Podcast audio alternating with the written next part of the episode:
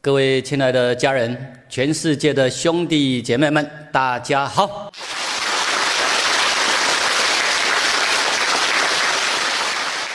我们来看八十一章《道德经》八十一章，这一章是分享越多，生命越富有。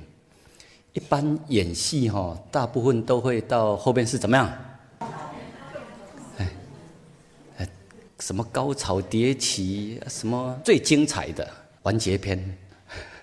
我们来看八十一章，这一章一样有很深的含义，我们来分享。请大家一起来朗诵一遍，和全世界的人来分享人类最高智慧的结晶。起。第八十一章，分享越多，生命越。言不美，美言不信。善者不变，辩者不善。智者不博，博者不智。圣人不积，积以为人己欲有，积以于人己欲多。天之道，利而不害；圣人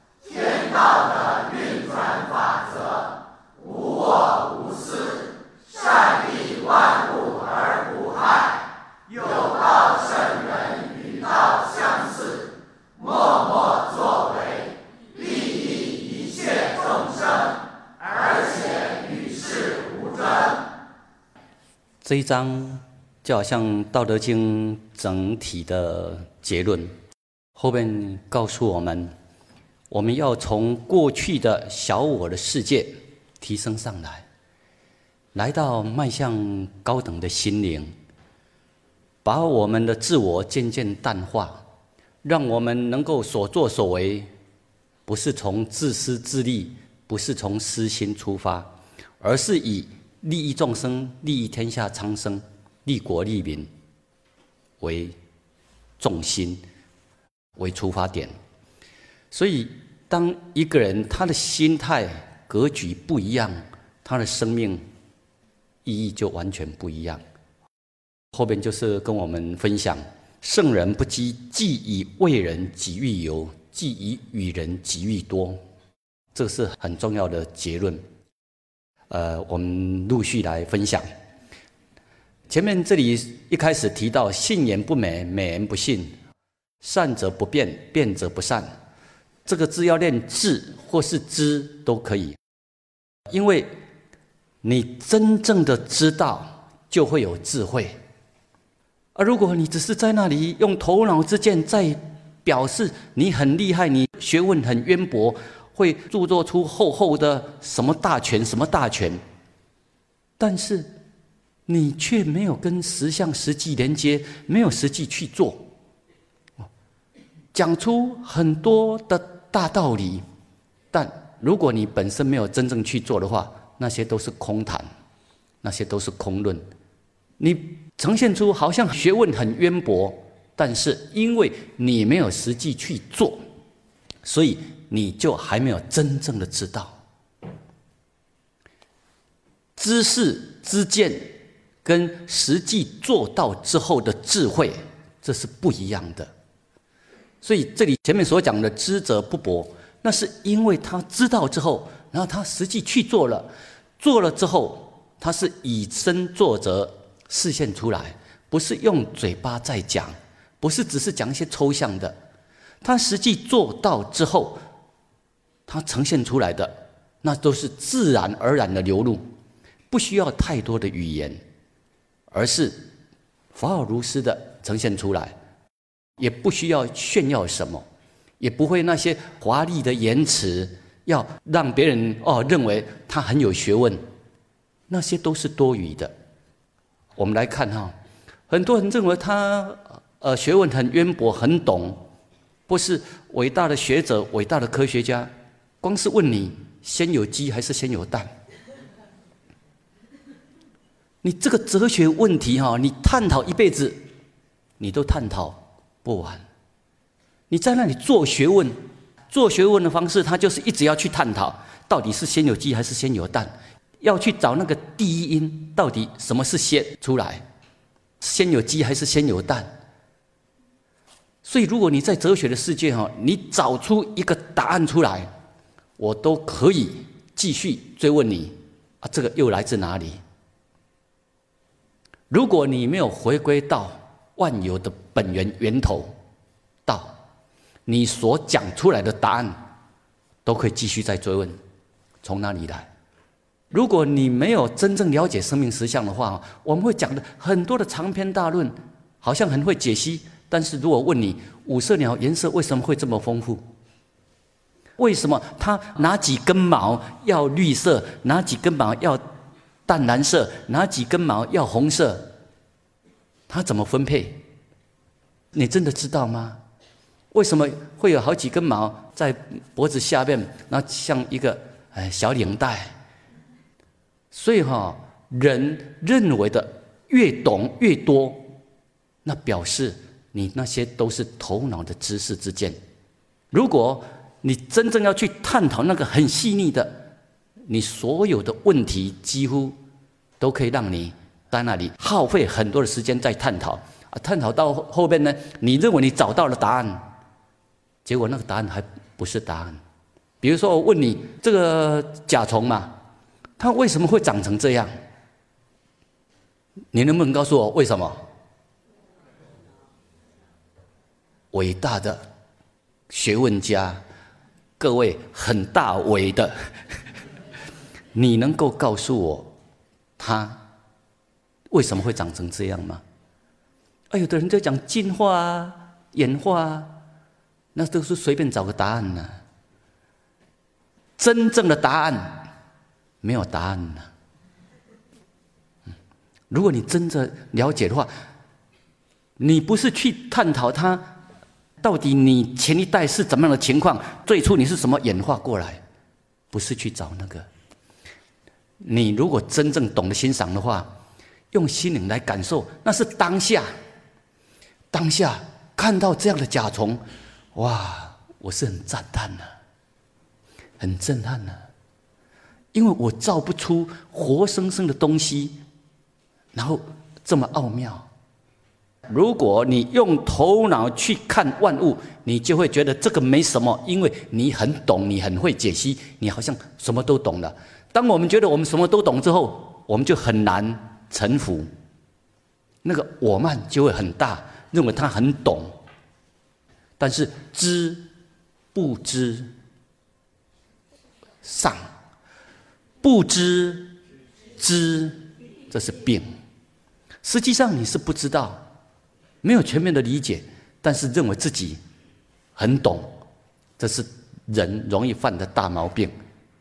像我看到这样的话，我不是去探讨你怎么来的，你怎么演化来的，我不是去探讨那些，我是欣赏赞叹，哇，竟然这么的奥妙，还有它形状又这么多种，再来，这是什么花知道吗？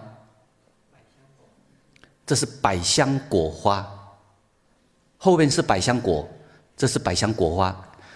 当我近距离去看的时候，哇，那些头脑的思维解析都是多余的，好几层，很奥妙。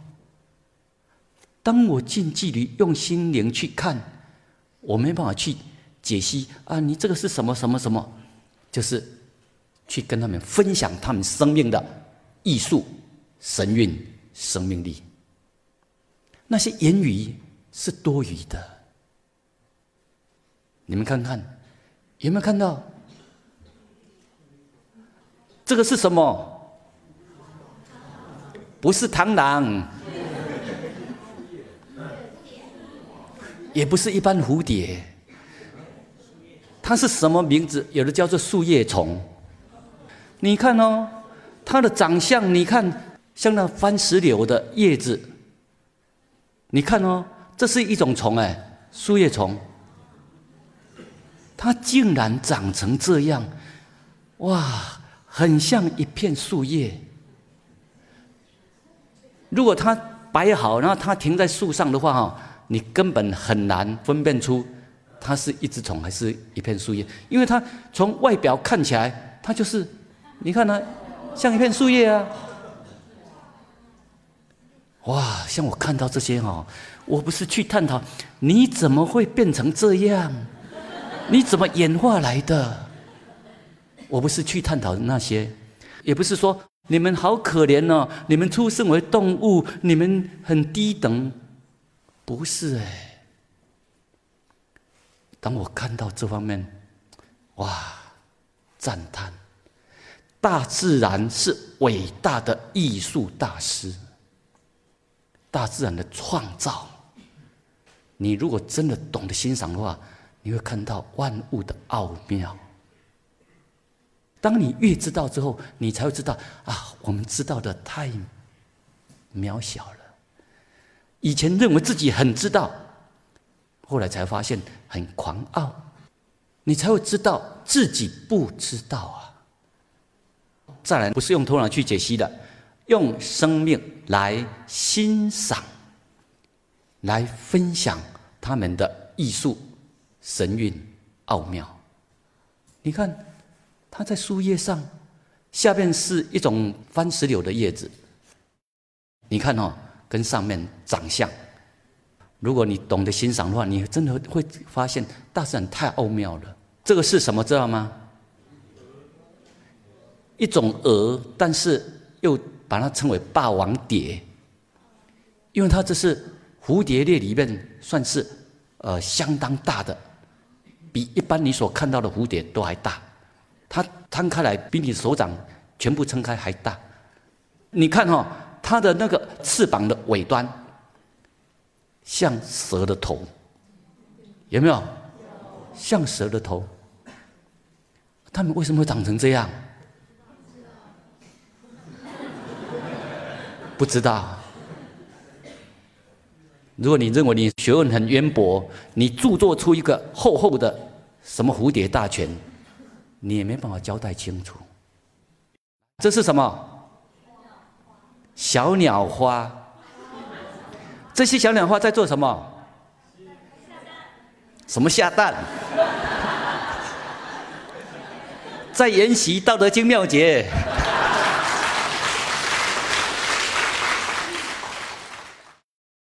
不是吗？不然你说他们在做什么？你能不能告诉我答案？太奥妙了！你懂得欣赏大自然，哇，这个花不大哦，这个一朵一朵哈，它不大，但是我看到它们造型怎么那么像小鸟？它们在一起，哦，还会在一起开会讨论，学习了《道德经》妙解课程之后，还进行讨论，后面还分享。来，你看，这个是，哎，很有性格的小鸟花。你看它的发型，你看它的发型，这个叫全部的，他把他头发全部都往后梳理哦，这是他的背后哦。你看这个很有性格的，我的发型都不如他。然后你看到这个小鸟花，它会下蛋，还会孵蛋。来，我们看有没有下蛋？哎，下蛋出来啊，然后还有孵蛋，还孵蛋。等到这个蛋成功，它才功成身退。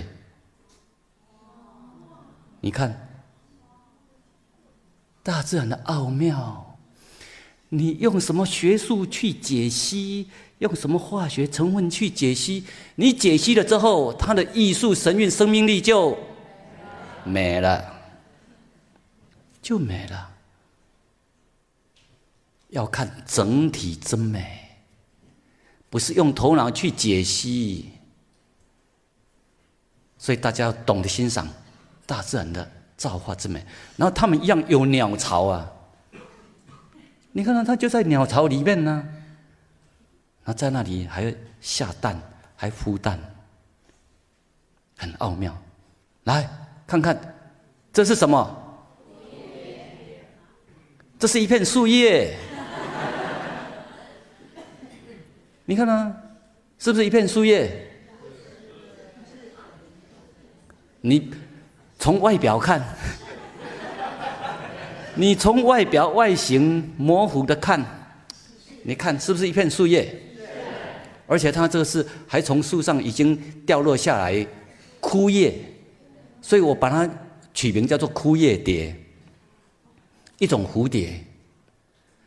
我很赞叹呢，因为以前从资料上面，从那个资料上面有看过枯叶蝶，但是实际上没有看过，所以我就跟法界、跟大自然。跟老天爷请求，能不能让我拍到看到枯叶蝶，可以拍来做教材？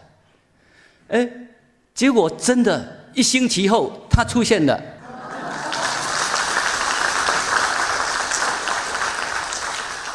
很奥妙。最初我看到还不太相信啊，真的出现了，哇！啊，结果后来我把它请进去做客，你看哦，外表看起来这样哦。然后，哎，所谓的“女为悦己则容”，对不对？士为知己则用。当我懂得欣赏他，他就把他的内涵才华跟我分享。它里面是这样啊，看看大自然的造化之美。你用头脑去解析，就觉得这个没什么。所以你的生命就会处在很苦的世界。当你用心灵来感受，你都会赞叹大自然造化怎么这么奥妙。外表看起来是个枯叶，然后里面是这么样的美，充满艺术、神韵、生命力。所以我就跟他就是好朋友啊，然后他就作秀给我看，哇，赞叹他，欣赏他。你看，大自然的奥妙、造化之美，所以我赞叹他。嗯，Number One。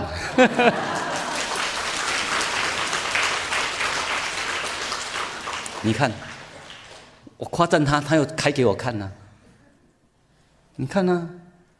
我希望大家哦，用心灵来欣赏万物，也用心灵来欣赏。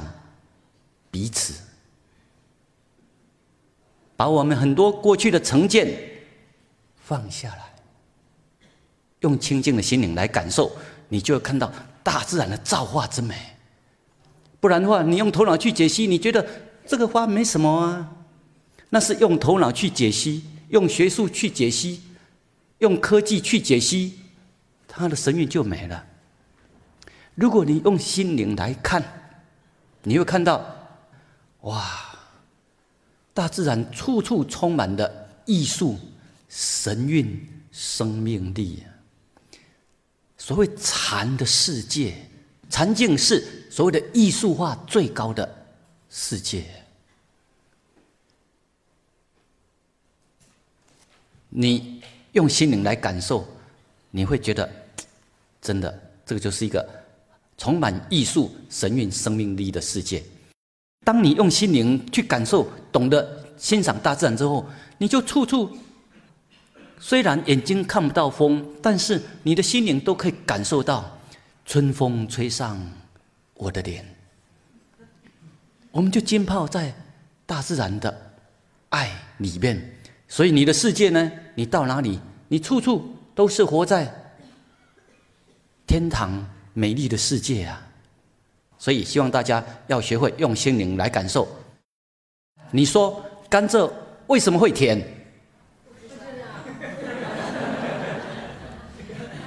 你跟我解析说为什么甘蔗它会甜？如果你要探讨那个原因，哦，因为我们种下甘蔗的种啊，啊，甘蔗的种又是从哪里来？希望大家。慢慢的练习，从头脑的解析来到用心灵去体会，这样你才会赞叹哇！大自然的造化之美。我们竟然插下秧苗之后，哎，它就会不断的成长成长。这是咱们千岛湖生态村里面的那些稻米，今年一样啊，大家用爱心去种植，长势都非常好啊。啊，你要。用心灵去感受，为什么我们播下那个稻种之后，它就会发芽出来？我们把它拔起来，然后再插秧之后，哎，几个月之后，它就这样黄金遍地。所以，如果我们用头脑去解析的话，你就觉得这个没什么。你走马看花，你根本看不懂它。如果你懂得用心灵来感受，你就会赞叹。当你越深入去体会，你就会越怎么样？你就会越臣服啊！你就会懂得把腰弯下来，把头低下来。越知道的人，他就身心就会越柔软。稻穗的成熟饱满，他们都会低头。人。真的越懂，他就会越谦虚。这个叫做知者不博，智者不博。希望大家好好去体会哈，道道生一，一生二，二生三的这个奥妙。你看，道生一，这边只有一个人，然后再来道生二，一生二，二生三，人越来越多。那三生万物，大家一起分享。他们实际的从理论跟实物，从理论走向实物，然后用心灵去感受、去分享。请大家把这两页一起朗诵一遍，起。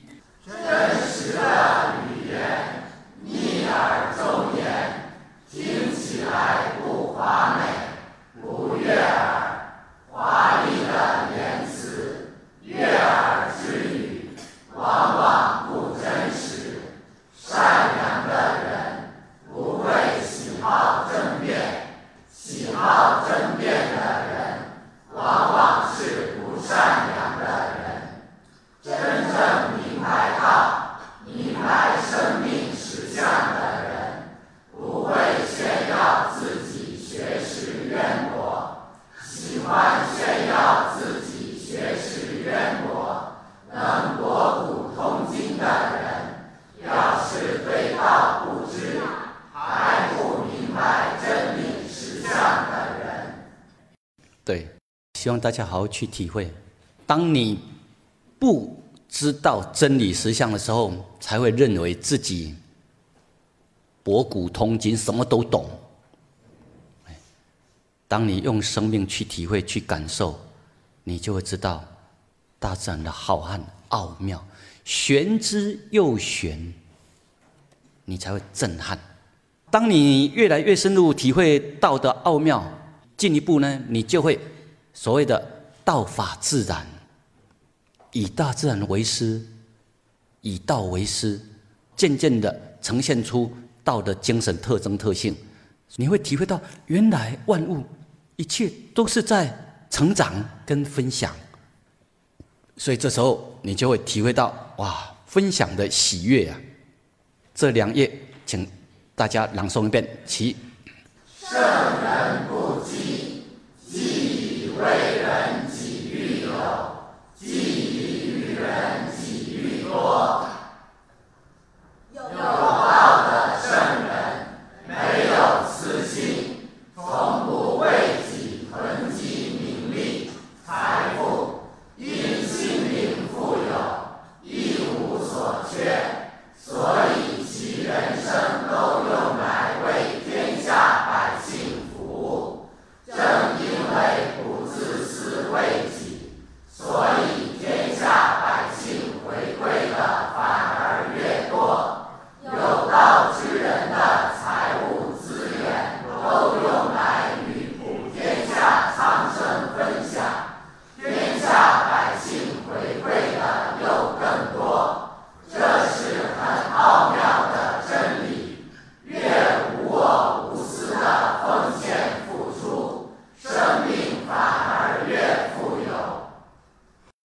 这里跟大家稍微介绍一下，什么叫做越分享，生命越富有？大家好体会哦。因为一般人，如果你体会不到位的话，往往都要保护自我，那自私自利之心就会很强。结果一直巩固自己的生命，然后还要拥有掠夺更多的资源。当你体会生命实相，了悟真理实相，你就会体会到。原来大自然都是这样成长、分享、成长、分享。现在让大家来体会哈，这是我体会到的一些真理、一些现象，然后做一些归纳，让大家可以参考。这不是绝对，但是这样的换算一下，大家比较会有概略的印象。来，我们来看哈，一粒玉米，我们认为它没有什么，这个玉米代表你我他啦。很多人都有自卑心呐，认为自己很微小啊，自己渺小啊，没什么作用啊，啊，我发挥不了什么作用，我没有很多的钱，我也不是大官，常常都是这样的负面在思维，生命意义就没有发挥出来。我希望透过这样的一个介绍，让大家体会，你我他看起来就是一粒玉米，一粒玉米，你没有自卑，你愿意。让自己的小我消融，也就是愿意学习、愿意奉献付出、愿意让这个自我渐渐淡化。玉米，如果你没有把它种入土中，玉米会不会扩大？会不会有更多的成果出来？不会。把一粒玉米哈，你把它种入土中。这个代表这一粒玉米，它准备让它的小我、自我来逐渐消融、消融，与天地融合，与天地连接，与整个大自然连接一体。当这玉米它愿意让这个小我、自我，淡化、淡化、消融，他的生命就会开始明显的成长、成长。几个月之后，累累的果实又出来了。从一粒玉米，我们平均算变成五百粒的玉米，他的生命扩大了五百倍。啊，那个不是用自我。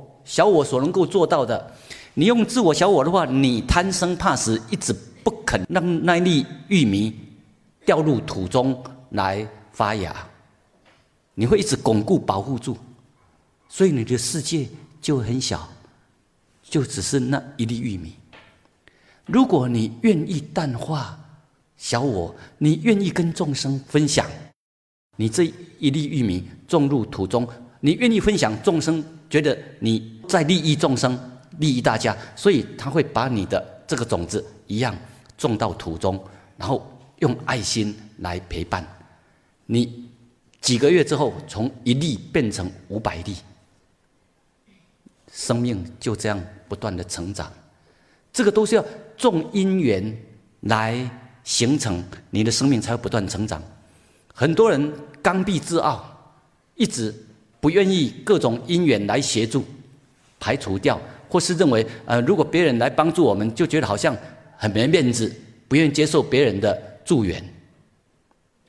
像这样的话，那一粒种子都只是在一个小小的自我的世界，没多久还可能被虫吃掉。大家好好去体会哦。一粒玉米，当他愿意让这个自我消融，也就是愿意分享，愿意淡化，他的生命就无限的成长。这里我把它做一些归纳哈，让大家参考。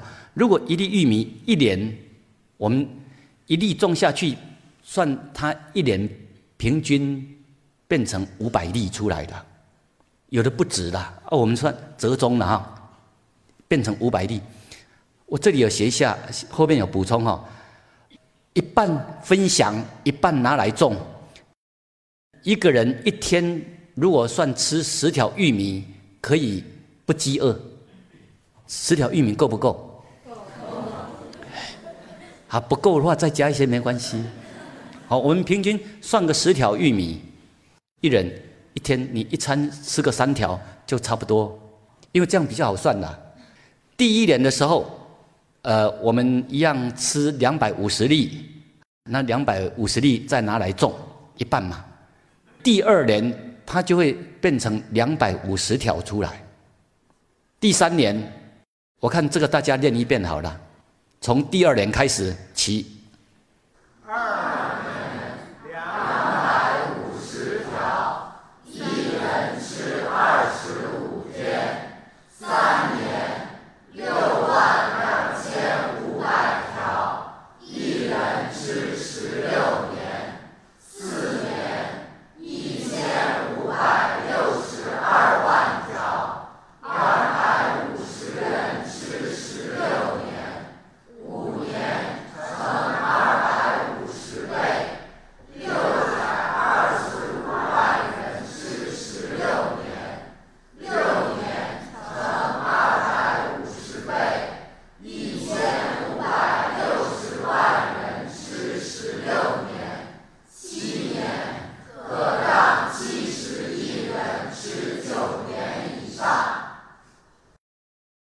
一粒玉米种子，如果你愿意无我无私的来一半成长，一半分享，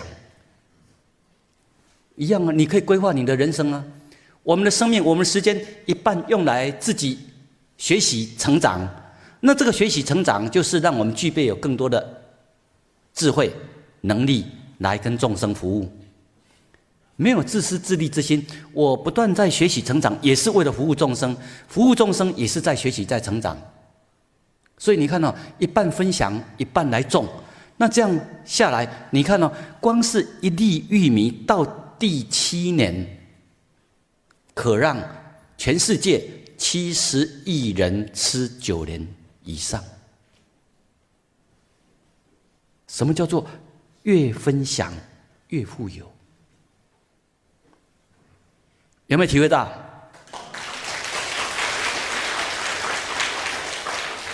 所以哦，希望大家不要小看自己的生命啊！怕的就是你不断用很多负面的观念，一直在萎缩自己的生命啊！瞧不起自己呀，背着沉重的包袱啊，背着沉重的原罪啊、业障啊。那才是生命的障碍啊！要把那些沉重的心灵包袱把它去除掉。我们有伤害别人，该道歉我们要道歉。那你要道歉要弥补一样啊！我种更多玉米来回馈你呀，更多成果来回馈你呀，来补偿啊！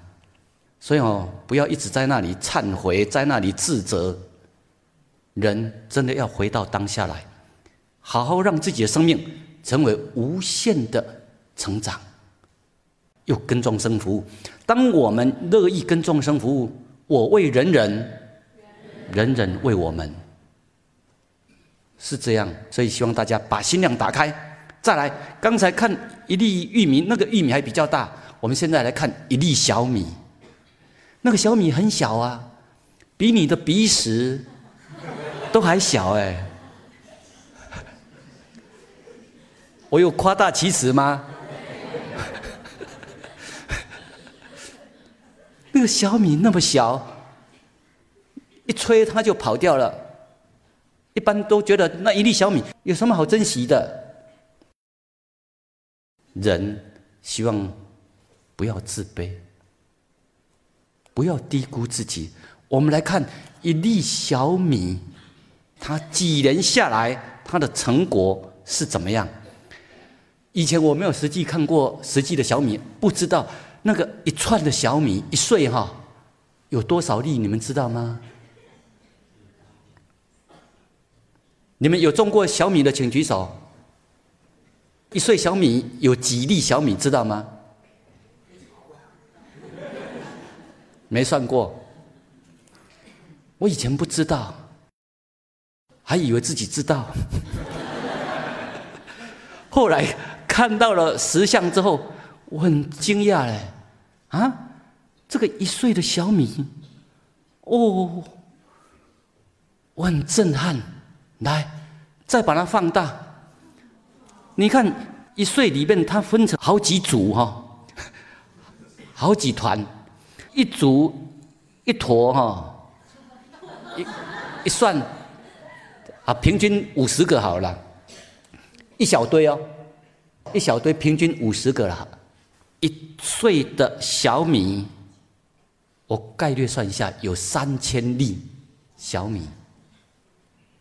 不信你，你去算看看呢，有没有？像这样，你你去算呢？哇，我很震撼，请大家一起朗诵，起。一粒小米。一半分享，一半种。一年一岁三千粒，一人一天吃三十岁。二年一千五百岁，一人吃五十天。三年二百二十五万岁。十人吃二十年。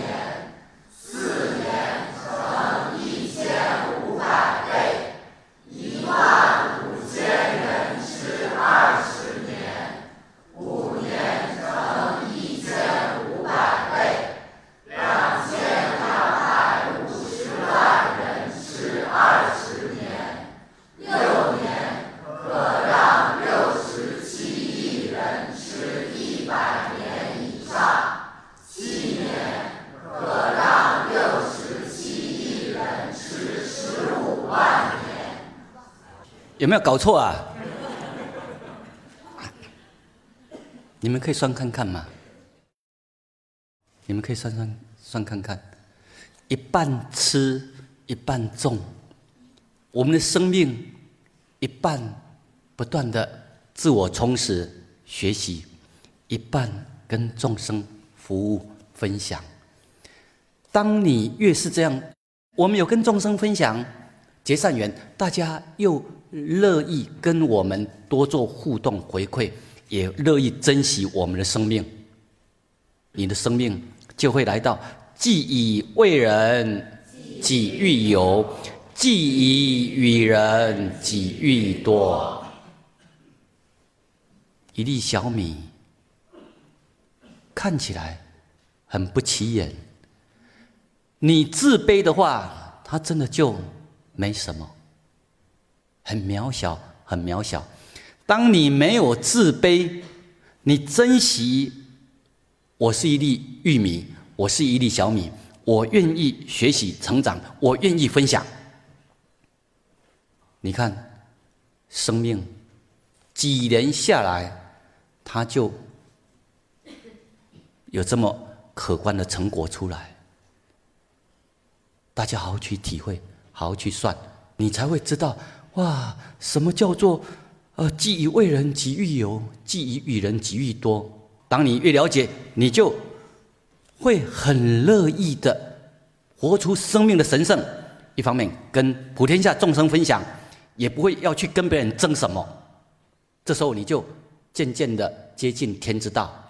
那天之道是什么呢？来，请大家朗诵一遍。天之道，利而不害；圣人之道，为而不争。天道的运转法则，无我无私，善利万物而不害。有道圣人与。道相似，默默作为，利益一切众生，而且与世无争。这样有没有体会到里面的奥妙神韵？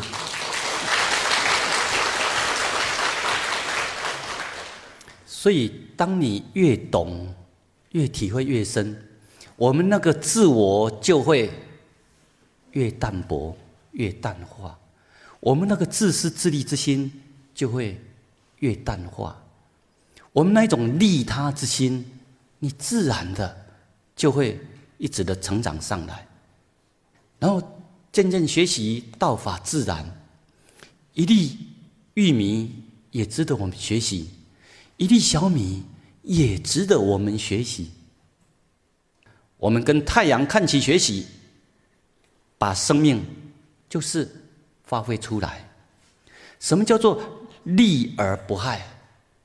做利益天下苍生的事，做实质上利国利民的事，做真正利益后代子孙的事，把生命意义发挥出来。当你真正发挥出生命意义，你的生命就自然的与天地同在，与日月同辉啊！不是去争、去抢、去勾心斗角啦，不是用蛮力、用武力要去争、去抢，那展现你的强势、展现厉害，那个没办法得到什么。唯有我们重视自己的生命，珍惜自己的生命，也珍惜每个人，让我们能够每天都在成长。记得不要低估自己的生命。我现在是一棵小树苗，好好的安住当下，不断的学习，不断的成长，接受天地给我们的爱，给我们的能量，接受众因缘对我们的协助。你一个开放的心，你才会体会到，原来我们的生命要成长，都是要接受天地父母的。能量跟众多因缘的协助，人才会懂得感恩呐。所以这时候呢，你就会哇，像一棵榴莲树，像一棵果树一样，不断的成长，不断的成长，把生命意义发挥出来，利益一切众生。我们来看这棵榴莲树，它每天都在快乐的成长啊，吸收天地的能量，它的一生呢，一生。都在净化空气，制造新鲜氧气，一生零污染，这些都是值得我们学习的啊！什么叫做利而不害？都是在做利益地球、利益众生的事情，不是在谋私人之利呀！一棵果树，一棵榴莲树，它们呈现出来都是这样的特征特性啊！一个开放的心，你的生命每天都在成长。每年开花结果，开花结果呢，包括花蜜，哎，在还没有结果之前，花蜜都是很甜，都可以跟众生来分享，蜜蜂也来分享，小鸟也来分享。所以哈，大家好好去体会，大自然都在跟我们示现，什么叫做无我无私，把生命意义活出来。他们这些成果呢，都是无条件、无所求，跟天下苍生来分享。大家好好体会一下。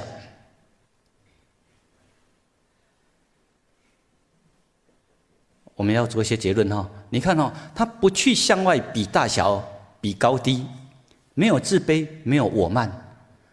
那些果树是不是这样？是。所以，请大家要调整认知的层次哈，不要认为他们是无情，他们都是神圣的生命体，就像一个人在那边，他只是没有移动他的位置而已，他一样都在成长。都在活出他生命的喜悦，跟人比起来呢，他们生命都在分享、回馈、利益地球，为这个地球加分，为众生送礼物哦。然后他们呈现出来的，不去论人是非，不去造口业，不去造恶业，顺天之道而为，自然都会有成果。而成果呢，就是分享、分享、分享，没有嫉妒心，与众生和谐共存、共荣。没有二元对立，平等心善待一切众生，没有主宰欲，不会好为人师，不搞盲信、迷信。他们会去搞盲信、迷信吗？没有啊，不搞偶像崇拜，虽然有刺，但不会用刺去伤人。大家会体会哦，他们不会用刺去伤人。那些刺，这一行，请大家练一遍，其些刺只是在保护果实能顺利成长，以便有更多果实可以分享。为而不争，利而不害。大家要去体会哦，什么叫做为而不争，利而不害？他们的生命都在成长，这些果树，他们生命都在成长，都无为而为。都在成长，然后都在做利益众生的事情，不会去争。虽然有刺，但他不会去伤害任何人。在马来西亚那边，有学员告诉我，他说他父母亲告诉他们，那个榴莲树它是有长眼睛的，有人在那果树下面，它那个果不会掉下来，不会去扎人。啊！我听到这些哦，我感受连榴莲树都是充满的爱啊，为而不争，利而不害。好，大家要去体会。OK。